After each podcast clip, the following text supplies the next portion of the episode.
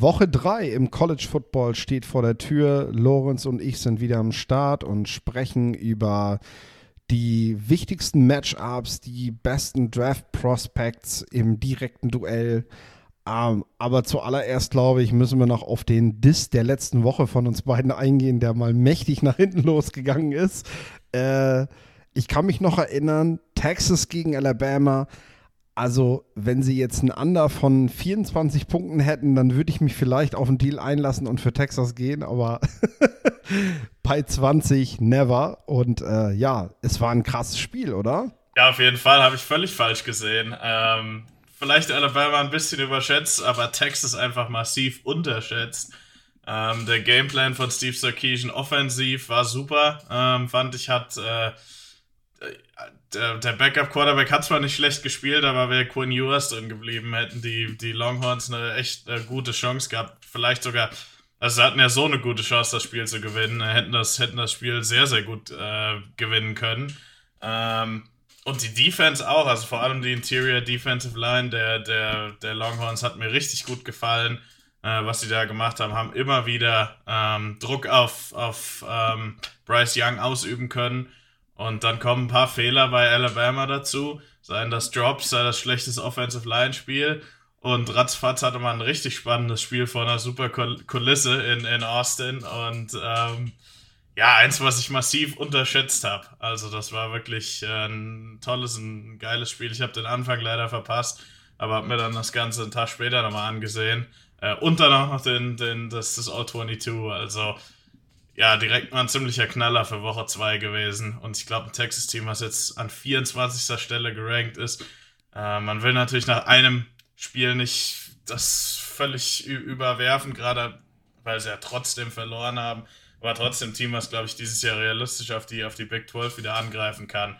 Ähm, und vielleicht sogar momentan der Favorit ist. Ich habe noch nicht so viel von Oklahoma State gesehen, aber ich habe schon Oklahoma gesehen und stand jetzt, ich weiß, du bist Sooners-Fan, äh, habe ich von Texas besseren Football gesehen. Aber kann, ja noch, kann, kann, sich ja noch ändern. Oklahoma hat ja einen neuen Headcoach und so weiter. Gebe ich tatsächlich auch zu. Ähm, ich habe sie vorher auch schlecht gemacht, schlechter gemacht, als sie tatsächlich gespielt haben. Ich habe es auch nicht in Live gesehen, ähm, war auf dem Festival und habe es dann auch am nächsten Tag im Real Life gesehen, condensed auch so ein bisschen, mir das zusammengespult.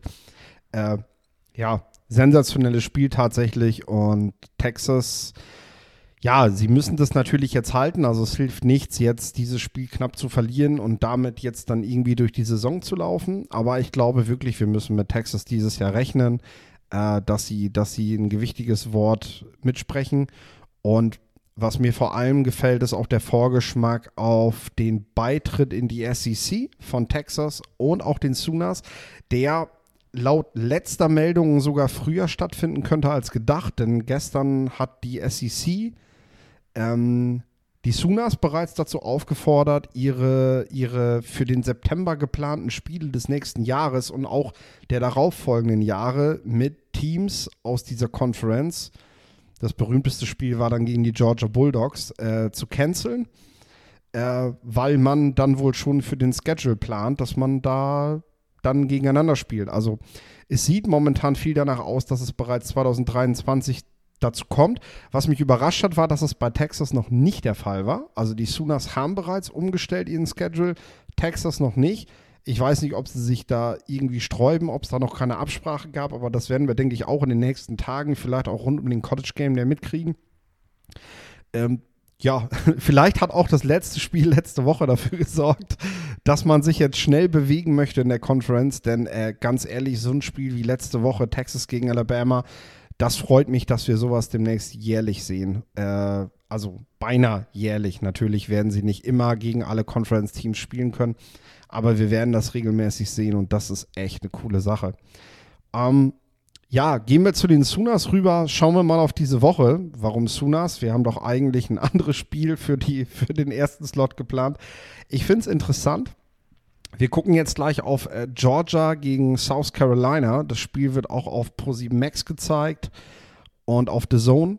Und interessant finde ich das aus Sunas Sicht tatsächlich, weil wenn wir dieses Spiel so vor einem Jahr gehabt hätten, Äh, Spencer Rattler spielt, nachdem er in den ersten Wochen gestruggelt hat, in Woche 3 gegen die Georgia Bulldogs. Ich glaube, wir wären sehr, sehr gehypt gewesen auf dieses Matchup und hätten sehen wollen, was der zu diesem Zeitpunkt ja wirklich noch äh, Heisman-Kandidat, äh, teilweise First Overall genannter äh, Spieler, was der dort rocken kann. Jetzt ist dieser Hype irgendwie komplett weg. Ähm, man geht davon aus, Georgia wird South Carolina zerlegen. Und Spencer Rattler wird, wird, wird nicht der Faktor sein, wie man das von einem Jahr von ihm noch er erwartet hat. Was ist da los, Lorenz? Was ist mit Spencer Rattler und wie kam es zu dem Wechsel? ich glaube, Spencer Rattler kam, war jemand, der durchaus in Sachen Draft-Hype davon profitiert hat, dass er A bei Oklahoma war, ähm, die, die Jahre zuvor einen First Overall Pick Quarterback nach dem anderen äh, rausgepumpt haben. Ähm, mit, mit Lincoln Riley da als, als Head Coach und Offensive Coordinator. Äh, hat aber andererseits auch was die Physis angeht, also was seinen Arm angeht, was seine Beweglichkeit angeht, alle Traits, um es mal so zu nennen, alle, alle Skills, die man da haben möchte.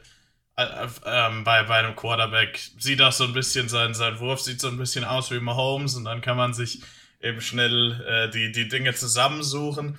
Ich glaube, diese, dieses Potenzial hat er immer noch. Äh, was für ihn halt einfach das Problem war und ist, ist die Konstanz, auch innerhalb seiner Offense zu gewinnen, einfach mal einen leichten Read zu machen, dass die, die, die, die Offense einfach mal ja, in, in der Offense zu leben. Es muss nicht jedes Play improvisiert sein, es muss nicht jedes Play drei Spin-Moves haben und wo er aus der Pocket bricht und irgendeinen wilden Ball nach sechs Sekunden wirft. Also auch Patrick Mahomes macht das nicht nur, auch Josh Allen macht das nicht nur, auch wenn das immer die Plays sind, die ähm, auf dem, die, die auf Twitter wieder landen, wer sich die Jungs wirklich mal anguckt, sieht, dass die, was ihnen das Scheme gibt, offensiv und was ihnen die Defense gibt, auch immer mitnehmen oder meistens. Also das, das, das macht die guten Quarterbacks schon aus. Äh, das ist was, was Spencer Rattler noch, noch lernen muss. Und jetzt gegen eine, eine Georgia Defense, ja, äh, wäre wär, wär das ein guter Moment. Aber trotzdem natürlich ein Team, was momentan wahrscheinlich auf dem höchsten Level im College Football spielt. Das heißt nicht, dass es noch andere Teams gibt, die nicht vielleicht ein höheres, ähm, höheres Potenzial haben als Georgia, aber momentan, ja, wie man einfach nach dieser Championship-Saison in die Saison gestartet ist, äh, direkt mal Oregon richtig verputzt hat, die damals die, die, die Top 11, ich glaube das elfte Team waren vor der ersten Woche, wir haben darüber gesprochen, also das hatte selbst ich nicht erwartet. Ähm, und ich bin, ja, ich will jetzt nicht sagen ähm, Fan, aber ich, ich, bin, ich bin jemand, der, der Kirby Smart auch sehr hoch einschätzt als Head Coach. Ähm, ja, und, und einfach wie, wie die Bulldogs schematisch spielen, ähm, wie viel Einsatz da ist bei wirklich allen Spielern, wie Talent nachgeholt wurde und natürlich hat man jetzt nicht mehr diese absoluten Freaks in der Defensive Line, die man hatte, aber da gibt es einen Freshman Safety, Malachi Starks, der im ersten Spiel der Saison ja nach Jalen Carter der zweitbeste Verteidiger auf dem Feld war gegen Oregon. Also ein super, ein super ja, Footballprogramm, was man da an der University of Georgia hat. Und für, für South Carolina wird es ganz, ganz schwierig. Ja, ich hatte auch den Eindruck, gegen die Ducks in Woche 1. Die Bulldogs haben das ein bisschen persönlich genommen, dass sie als National Champion nicht an 1 gerankt waren. Äh, dass, man, dass man das Team, was sie, was sie praktisch als letztes besiegt haben, vor sie gesetzt hat. Äh, das kann ich auch verstehen. Ich glaube, als Head Coach hätte ich, hätte ich auch dafür gesorgt, dass ich in den ersten Wochen, wo du auch manchmal einen etwas leichten Gegner hast, ähm, das Team direkt auf Spur bringen, indem ich, indem ich das als Motivation nehme. Jetzt sind sie auf 1. Jetzt haben sie den Platz zurückerobert da in den Polls. Das heißt, diese Motivation ist jetzt so ein bisschen dahin, aber sie sind mit 24 Punkten Favorit gegen South Carolina. Jetzt haben wir die 24 Punkte. Ähm, ja, du wirst sicherlich ein Matchup rausgesucht haben. Äh, ist, äh, wir, wir haben über Spencer Rattler, hast du jetzt gerade schon gesprochen. Also für mich definitiv etwas, was ich, was ich auch auf jeden Fall sehen möchte, gerade gegen so ein Team. Es gibt Spieler, die tatsächlich plötzlich wegen eines starken Auftrittes dann in aller Munde waren. Jedem Scout ist Spencer Rattler definitiv noch ein Begriff. Und packt er das, also das ist tatsächlich, er braucht keine, keine tolle Saison, um früh gedraftet zu werden. Wenn der am Samstag ein richtig geiles Spiel macht und zusammenzimmert, ähm, dann ist er plötzlich da. Und dann wirst du den auch schwer von diesen Top-Platzierungen wieder wegkriegen, weil immer wieder jeder sagen wird, ah, man sieht ja, was geht, wenn alles zusammenkommt.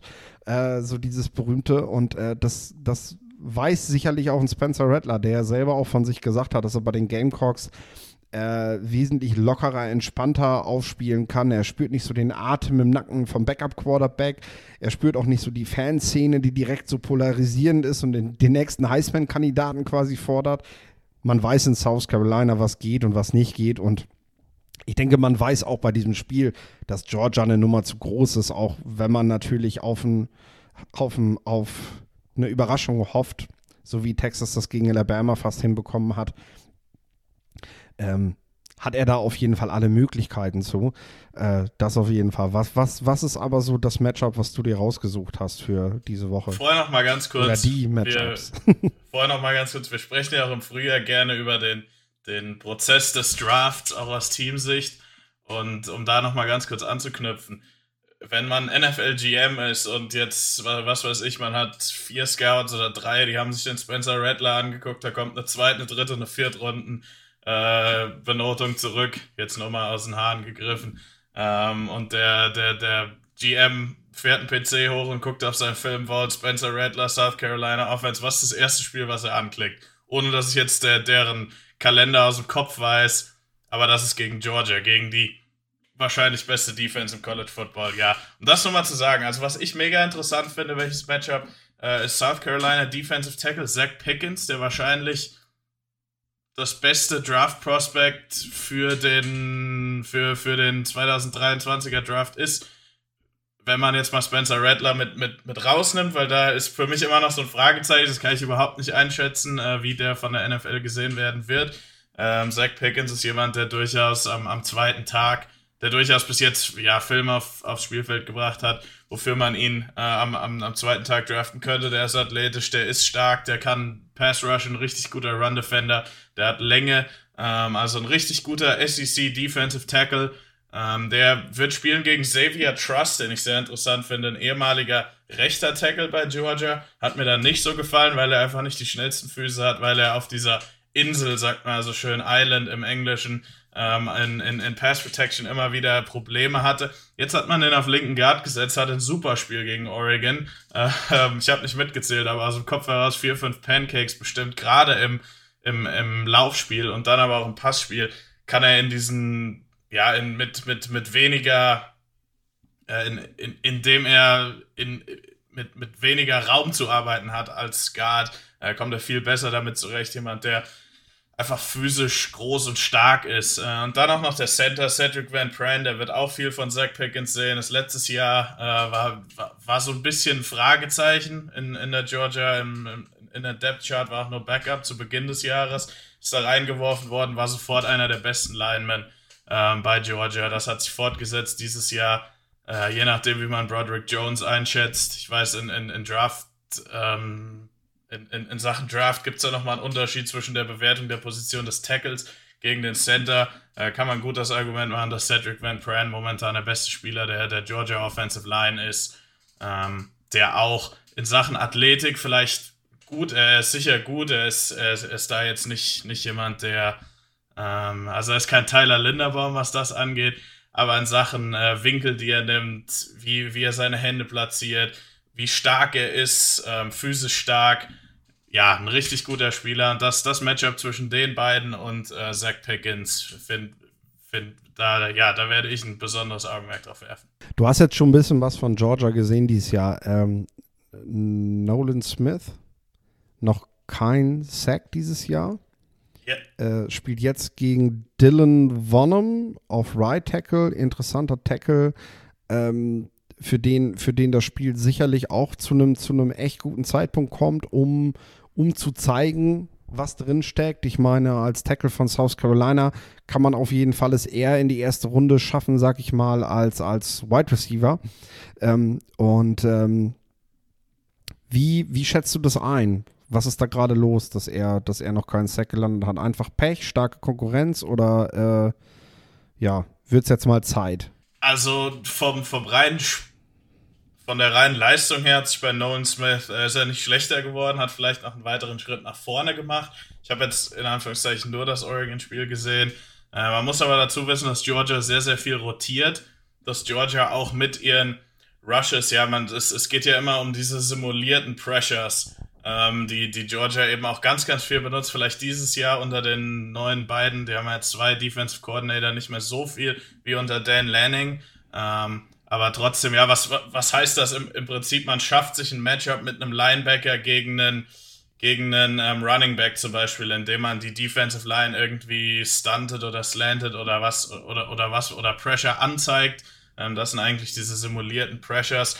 Äh, und das, ja, das bedeutet auch immer, dass die Spieler eben nicht so viele Chancen kriegen, eins gegen eins gegnerische Tackles zu schlagen.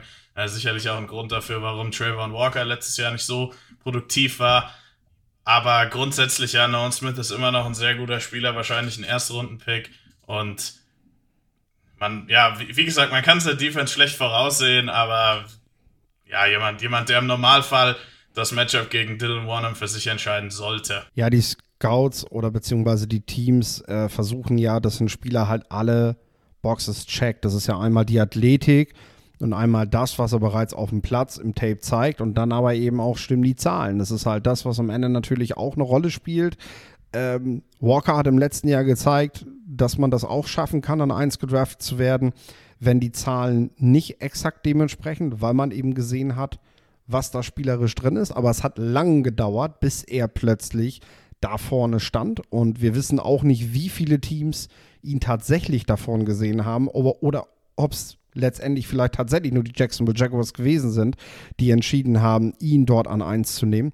Äh, das heißt, Produktivität hilft halt am Ende. Das darf man, das darf man bei allem mal nicht vergessen und da ist auf jeden Fall noch gefordert. Ja, die Zahlen, die Trayvon Walker ja auch geholfen haben, waren die, die er dann noch in Indianapolis bei der, bei der Combine produziert hat. Definitiv. definitiv, definitiv. Äh, ich finde halt, wenn wir auch über Zahlen sprechen, interessant, dass wir äh, mit äh, Slot Receiver Karis Jackson ähm, einen Wide Receiver haben, der sehr schnell ist, auch ein vertikales Ziel sein kann. Ähm, fünf, Recept fünf, Receptions, 78 Yards äh, in den ersten beiden Spielen gehabt. Noch nicht so das ganz Besondere, zumal er auch noch keinen Touchdown hatte. Äh, jetzt vielleicht öfter im Matchup zu sehen gegen Cam Smith, der ja ein sehr instinktiver, wendiger Spieler ist, der vor allem so aus der Rückwärtsbewegung kommt, also der gegen einen agilen Spieler, denke ich, auch ein interessantes Matchup bilden kann. Äh, und was sicherlich auch ein Matchup ist, was wir, ohne jetzt darüber zu sprechen, dass Karis Jackson jetzt ein, ein Wide Receiver 1 auf dem nächsten Level ist, aber er ist sicherlich ein Spieler, der in der NFL, in der Rotation oder so, was man jetzt halt schon sagen kann, jemand ist, der rotieren kann, der, der, der eine Rolle finden kann. Ähm, da jetzt das Matchup gegen Cam Smith zu sehen, finde ich auf jeden Fall sehr interessant und äh, das ist etwas, was ich mir noch rausgepickt habe. Denn ähm, ja, du willst jetzt eigentlich sehen, dass, dass Jackson im Zusammenspiel mit seinem Quarterback eben dann auch mal scored, äh, dass er die Endzone findet, dass er ausbricht, dass er, dass er nicht, nicht als, als ähm, ja, als Receiver dasteht, der, ähm, der, der mal ein Target bekommt, sondern der eben auch für die wichtigen Plays dann da ist, also der ein Schlüsselspieler sein kann in so einem Spiel. Ähm, Gerade in den ersten Quartern, wenn es halt eine sehr deutliche Angelegenheit wird, dann willst du halt solche Zahlen nicht am Ende sehen, sondern dann willst du, dass Jackson halt am Anfang des Spiels ein, ein wichtiger Receiver ist für Bennett, äh, der, der gegen Smith das Matchup eben halten kann. Ja, auf jeden Fall. Also Smith, der muss sich auf irgendwie die, die, die geballte Front von ähm, Kiaris Jacksons Speed, dann Lad McConkeys Beweglichkeit, der andere Slot-Receiver und vielleicht hat er auch noch das Pech gegen äh, Daniel Washington, der ein absoluter äh, physischer Freak ist, ähm, ins, ins Matchup zu geraten. Und Brock Bowers, der vielleicht der beste Teil in College Football ist, aber leider erst im 2024er Draft sein wird. Äh, Daniel Washington auch jemand, der, glaube ich, mit seiner Leistung bisher äh, Michael Mayer durchaus Konkurrenz macht als vielleicht ersten Teil vom Board. Ich weiß, es ist noch früh, es ist, wir haben gerade zwei Spieltage hinter uns, aber definitiv jemand, der einen richtig, richtig guten Start in die Saison erwischt hat. Das heißt, äh, wir, können, wir können das abschließen, das Spiel South Carolina gegen Georgia. Äh, es geht für South Carolina und auch für die Draftees, die dabei sind, halt darum, ähm, jetzt was Besonderes zu zeigen, weil das auch das Spiel ist, was man als erstes öffnet äh, gegen den möglichen National Champion, wenn es nachher im Frühjahr nochmal darum geht, äh, dass die GMs sich das Tape angucken und ähm, dass äh, du einfach auch sehen willst, wie schlägt sich dieser Spieler gegen, gegen mögliche Top-Prospects, gegen mögliche Starter bei den Profis. Ähm, das zweite Spiel, was ich rausgesucht habe, ist äh, Ole Miss gegen Georgia Tech. Mag, mag vielleicht jetzt nicht die, die schillerndste Paarung sein. Georgia Tech hatte sicherlich schon größere Zeiten und momentan ist, ist, ist der Head Coach auch äh, schon wieder, wird schon wieder in Frage gestellt. Das System wurde umgestellt von Triple Option. Äh, hat äh, Geoff Collins jetzt, jetzt ähm, ja eine modernere Offense versucht, dort in Georgia Tech zu implementieren. Ähm, so ganz hat das noch nicht gefruchtet. Und wenn man ehrlich ist, so langsam geht einem dann auch die Geduld aus. Also äh, Georgia Tech mal wieder eher, eher eins der Footballprogramme, das zu den letzteren im College Football auf FBS-Level gehört. Dafür, dass es halt eine Power 5 Schule ist. Und das ja, wird den Ansprüchen dieser Schule nicht gerecht. Ähm, ich finde es ein interessantes Spiel auf der einen Seite, weil ich gerne, ich, ich weiß, Georgia Tech hat einfach immer ein paar interessante Prospects für einen Draft dabei. Und dann gucke ich halt, ja, was ist dann so ein Spiel, wo, wo, wo so, wo du Georgia Tech mal nehmen kannst. Und jetzt ist es so, in ein paar Wochen werden wir uns viel mit Conference-internen großen Duellen beschäftigen. Jetzt haben wir noch so ein bisschen die Luft, um auch mal nach Georgia Tech zu gucken und so einen Slot um halb zehn in Deutschland damit zu füllen. Das Spiel läuft auch auf The Zone und auch auf RAN.de. Äh, damit zu füllen, dass du, dass du sie mal siehst gegen ein Team aus der Southeastern Conference, was von Lane Kiffin gecoacht wird und sicherlich Ambitionen hat, so, so ja, so das dritte Team der SEC zu sein oder so, sag ich mal, ne? Um, und, und diese Lücke natürlich auch zu schließen. Ob es dann dafür reicht, wird man auch in solchen Duellen dann sehen. Äh, es ist auf jeden Fall ein interessanter Quarterback mit Jeff Smith dabei, äh, der, der der auf jeden Fall ähm, in, in vielen Dingen solide ist, sage ich mal. Äh, er hat auch eine gewisse Mobilität und ähm, Jeff Sims kann, ähnlich wie wir gerade auch über Spencer Rattler gesprochen haben, halt so ein Spiel nutzen, um, um Bekanntheit zu kriegen. Äh, ich möchte jetzt dein Matchup, weil du vorher sagtest, du hattest da, du, du, du hast dir da was rausgesucht, möchte ich dir nicht vorwegnehmen. Ähm, ich habe jetzt einen Offensive Guard. Ist das okay, wenn ich drüber spreche? Oder ja, ist okay, gut. gut. Dann ähm, würde ich tatsächlich einmal über äh, Nick Bröcker kurz sprechen. Ähm, Nick Brooker ist ähm, gerade im Laufspiel für Zach Evans ein wichtiger Blocker, Left Guard. Ähm, er, er ist im zweiten Level nicht sonderlich stark bisher, aber äh, er schafft es halt vor allem, sich, sich im Duell mit den Defensive Linemen ähm, gewinnt er halt oft einfach. Und äh, gegen, gegen einen Spieler wie Keon White, der Defensive End, so ein bisschen Tweener ist, ein bisschen wuchtiger daherkommt, äh, gefällt mir das halt ganz gut. Transfer von Old Dominion vor einem Jahr schon, also ist jetzt schon im zweiten Jahr. Hat, hat jetzt am Anfang der Saison auch ein paar Sacks direkt aufgelegt, ein paar Tackles for Loss gemacht. Und äh, Georgia Tech wird sicherlich versuchen, ihn öfter ins Backfield zu bringen, damit er Zach Evans eben stoppen kann, bevor er sein Laufspiel entfalten kann, weil das, denke ich, auch ein Schlüssel ist. Ole Miss spielt zwar passlastig, mehr viel im Kurzpassspiel, kommt aber eigentlich darüber, dass sie das mit dem Lauf aufbauen. Und wenn du ihnen das nimmst, hast du halt eine Chance, sie zu schlagen. Und das wird sicherlich auch Georgia Tech versuchen, wenn sie sich schlau anstellen. Und da ist er, denke ich, ein, kann ein Schlüsselspieler in diesem Spiel sein. Jetzt kommst du. Ja, genau, Broker, einer, der durchaus, äh, der in der NFL wahrscheinlich als, als Guard spielen wird, dann, äh, aber jetzt auch einiges an Erfahrung als linker Tackle bei Ole Miss gesammelt hat. Es bleibt bei der Ole Miss Offense. Äh, Wide Receiver Jonathan Mingo war einer, den ich letztes Jahr ähm, im Sommer schon so als Breakout-Kandidaten dahingestellt habe. Äh, hat sich dann leider verletzt. Ich sage das jetzt mal als einzigen Grund, warum das letztes Jahr mit Jonathan Mingo nichts geworden ist. Hat aber jetzt nach einem relativ einfachen Start gegen Troy und Central Arkansas. Jetzt hat man Georgia Tech, dann danach Tulsa. Also Ole Miss macht sich nicht gerade schwer mit dem Außer-Conference-Schedule ähm, bis, bis jetzt. Obwohl Tulsa eigentlich ein ganz gutes Team ist. Also es wird so stetig vielleicht ein bisschen besser. Äh, aber hat Jonathan Mingo jetzt als Jackson Darts primäres äh, Ziel ähm, so gezeigt, was ich von ihm letztes Jahr erwartet hätte.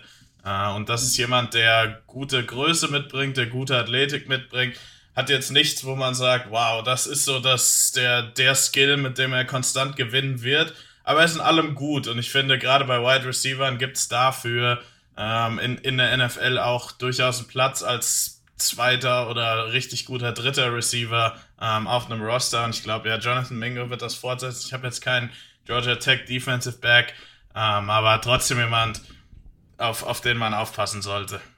Finde ich gut. Ich habe ich hab eine Frage, weil ich gerade Troy gelesen habe. Äh, weißt du, wer der beste Spieler ist, der jemals aus, aus Troy in die NFL gegangen ist? Weil das hat mich jemand in der Bar in Mobile gefragt beim Senior Bowl. Fällt mir gerade wieder ein. Und konntest du es beantworten? Nö. Nee, ich kann es ja auch nicht sagen. Der Marcus Ware. Ja, ziemlich sicher.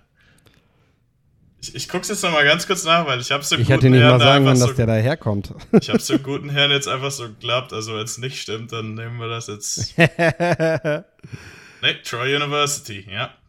2000. Tatsächlich. Deswegen, ich hätte nicht mal sagen können, dass er von da kommt. 11. Pick im 2005er Draft. Ich wusste es auch nicht. Ich sagte so, hä, Troy, keine Ahnung. das sind immer so, so, so Trivia-Fragen, ne, die man dann in so einer US-Bar kriegt, so und denkst so, ja, komm, lass uns doch über das jetzige Spiel reden. Ähm, ja, gibt es noch was zum Spiel Ole Miss Georgia Tech oder wollen wir die Zeit nutzen und uns noch dem Nachtspiel widmen? Äh, wir müssen lange wach bleiben äh, oder wir gucken es einfach am nächsten Tag, weil ich glaube, ELF-Football ist sowieso nicht am Nachmittag. Die, die warten jetzt nur noch aufs Endspiel, das ist eine Woche später.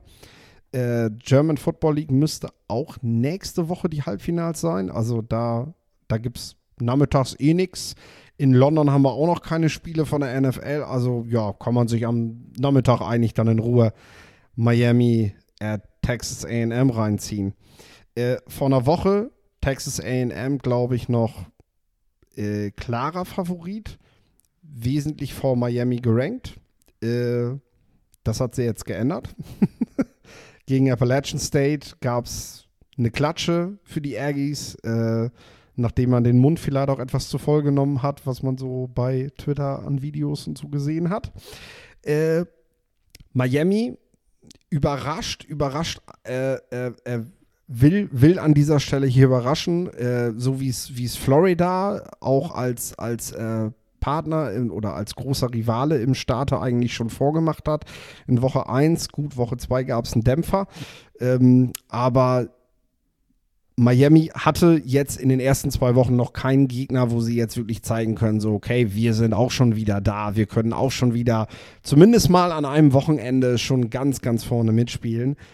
Das ist jetzt halt die Gelegenheit, ne? Also in meinen Augen der Härtetest für beide Teams, für Texas AM kann praktisch die Saison, die mit erneut großen Ambitionen begonnen hat, die kann an diesem Wochenende vorbei sein. Also du wirst, auch wenn du innerhalb der eigenen Conference eigentlich noch nichts verloren hast, äh, kannst du die Playoffs fast schon abhaken. Also im Endeffekt geht dann nur noch was, geht dann nur noch was, wenn sie die Championship holen.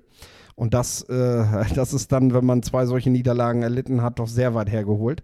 Ähm, ja, und für Miami tatsächlich die Möglichkeit, einen momentan wackelnden Favoriten zu schlagen und damit so einen ersten Signature-Win zu machen, wie Florida in Woche 1, der so zeigt, so, hey, neuer Head Coach, aber wir, wir haben die richtigen Schritte, wir gehen den richtigen Weg, man sieht schon das Erste, äh, wo, wo das Ganze hin soll. Und da, da kann man sich eigentlich nur darauf freuen, auf dieses Spiel. Es gibt viele Hurricanes-Fans in Deutschland weil es ähnlich wie Notre Dame-Spiele schon in den 80ern hier über irgendwelche Umwege gezeigt wurde. Die Spiele von der damals noch komplett unabhängigen Hochschule. Dementsprechend äh, wird sicherlich auch etliche geben hier in Deutschland, die sich noch sehr spät vor den Fernseher trauen oder sehr früh, wenn wir es so drehen wollen. Ähm, ja, was, was ist für dich brisant an dem Spiel und äh, was, was nimmst du für dich als Scout auch mit aus so einem Spiel? Ja, ähm, Miami Quarterback Tyler Van Dyke, der, äh, den ich mir jetzt noch nicht näher angesehen, ange, angeschaut habe, aber ich habe ihn schon gesehen, um es mal so zu sagen. Also er ist ein, ein großer Quarterback mit einem guten Arm, ähm, der ja physisch ähnliche, ähnliche Skills mitbringt wie vielleicht ein Will Levis, den wir letzte Woche gesehen haben bei den angesprochenen Kentucky Wildcats. Ähm, aber ich möchte mich eigentlich auf die Secondary von Texas AM äh, beziehen, weil die ist zumindest auf dem Papier und äh, bis jetzt auch eigentlich in der Saison, weil es war nicht die Offense, der die Defense, die dran schuld war, dass man gegen ein gutes App State Team verloren hat. Ähm, auf dem Papier eine extrem starke Secondary angeführt, angeführt von Nickel-Verteidiger äh, Antonio Johnson, der mit 6 Fuß 3 richtig starke Länge ähm, mitbringt, vielleicht jetzt nicht der allerschnellste ist, aber trotzdem, äh, was, was Physis angeht, ein total interessanter äh, Spieler auch für uns als, als Scouts ist, weil es total schwierig ist. Ähm, ist das ein Safety? Ist das ein Corner, der auch außen spielen kann? Ist das ein Nickel oder in Anführungszeichen nur ein Nickel in der NFL? Äh, aber trotzdem jemand, der auf jeden Fall Talent hat. Ähm, aber wo es auch interessant wird, wo geht der hin? Geht, ist der schon im, zwei, ist der schon im 23er Draft, weil er ist ein Junior.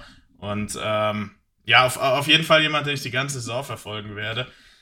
Ähm, und dann auch noch Free Safety Demani Richardson, der was Instinkt angeht, ganz weit vorne dabei ist, schon lange Zeit in der SEC gespielt hat. Die beiden Outside Corner sind auch, äh, da hat man auf der einen Seite mit Tyreek Chappell ähm, einen Jüngeren, der letztes Jahr als True Freshman Starter in der SEC war, der ein bisschen kleiner ist, nicht die besten physischen Skills hat, aber was ja einfach Technik, Fußarbeit angeht, super ist. Ähm, und daneben die Nummer drei, den Namen vergesse ich gerade, aber der ist athletisch einfach ein absoluter Freak. Ähm, sechs Fuß zwei hoch äh, und jemand, der, ja, was so das Potenzial angeht, ähm, ein Riesenpotenzial hat. Du hast jetzt über die Secondary gesprochen und der, jetzt, jetzt war bei den Aggies letzte Woche und wenn man ganz ehrlich ist, auch schon in der Vorwoche gegen Sam Houston State das Problem, dass sie den Lauf nicht wirklich gestoppt kriegen. Äh, die Aggies haben jetzt schon fast 300 Rushing Yards zugelassen.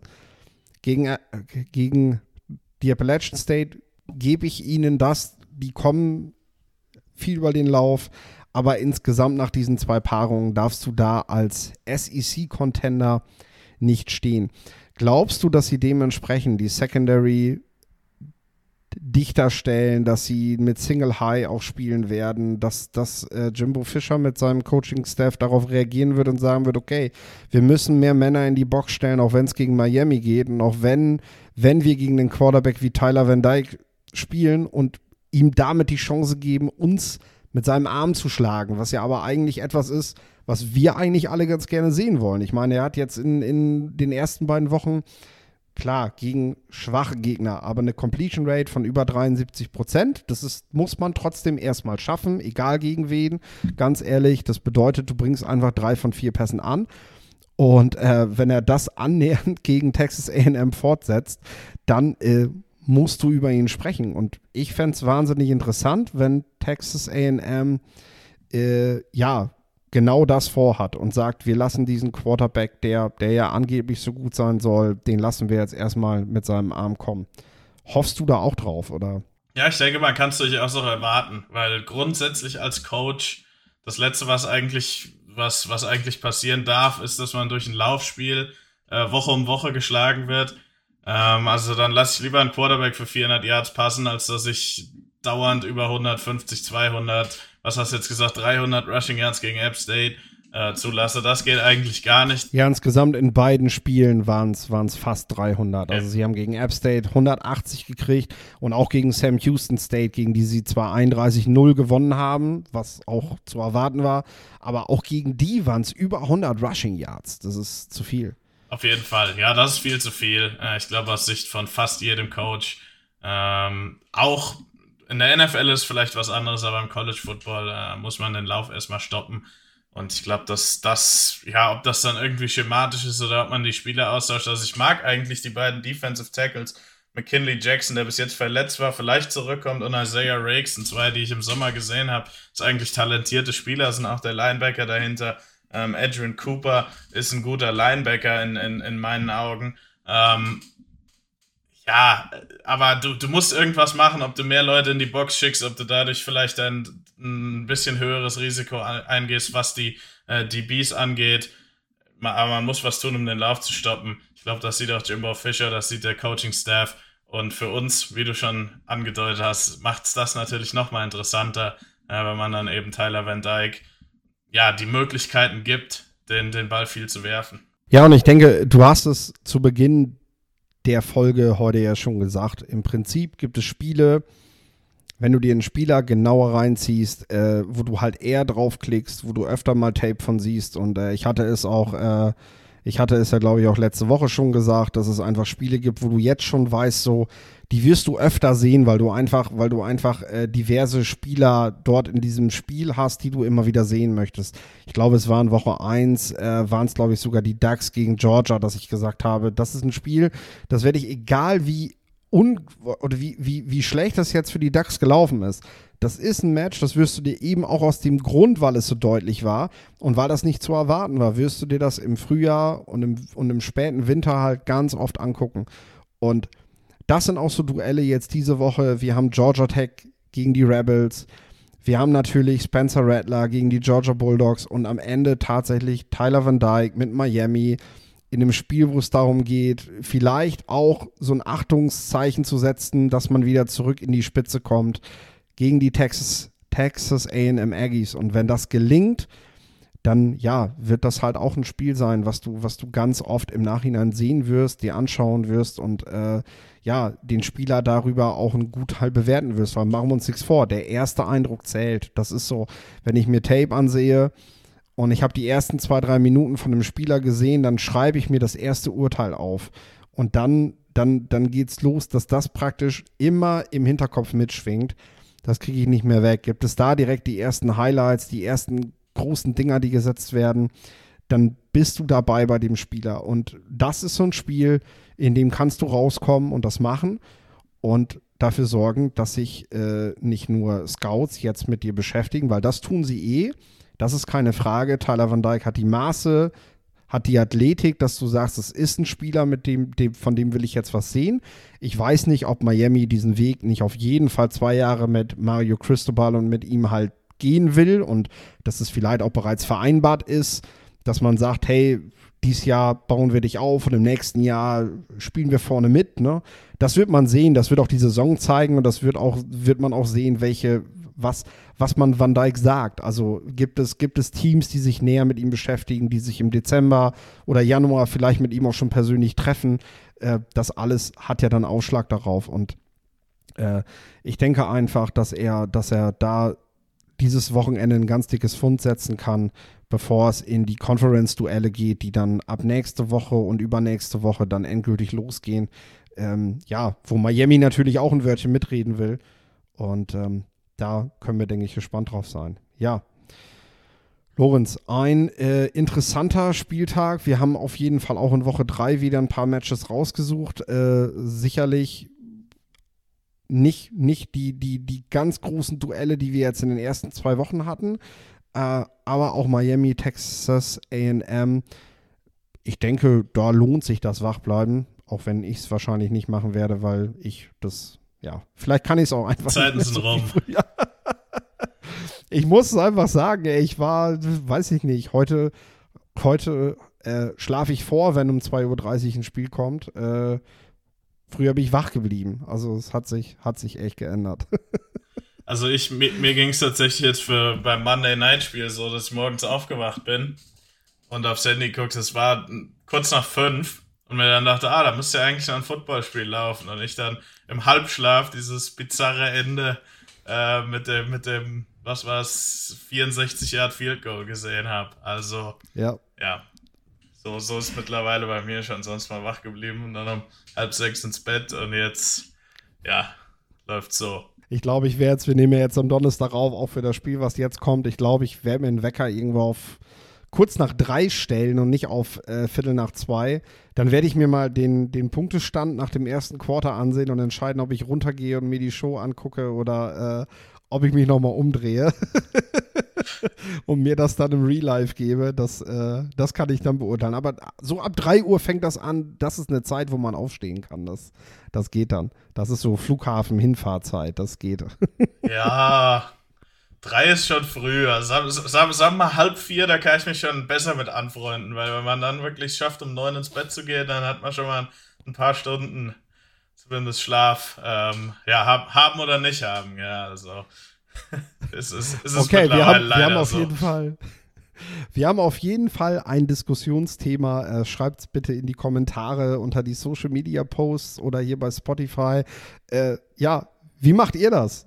Aufstehen, um drei, vielleicht auch um zwei, ähm, länger, länger wach bleiben, gerade bei so einem Spiel, was dann echt erst um drei Uhr anfängt. Wie handhabt ihr das, wenn ihr vorher vielleicht auch noch ein anderes Spiel sehen wollt?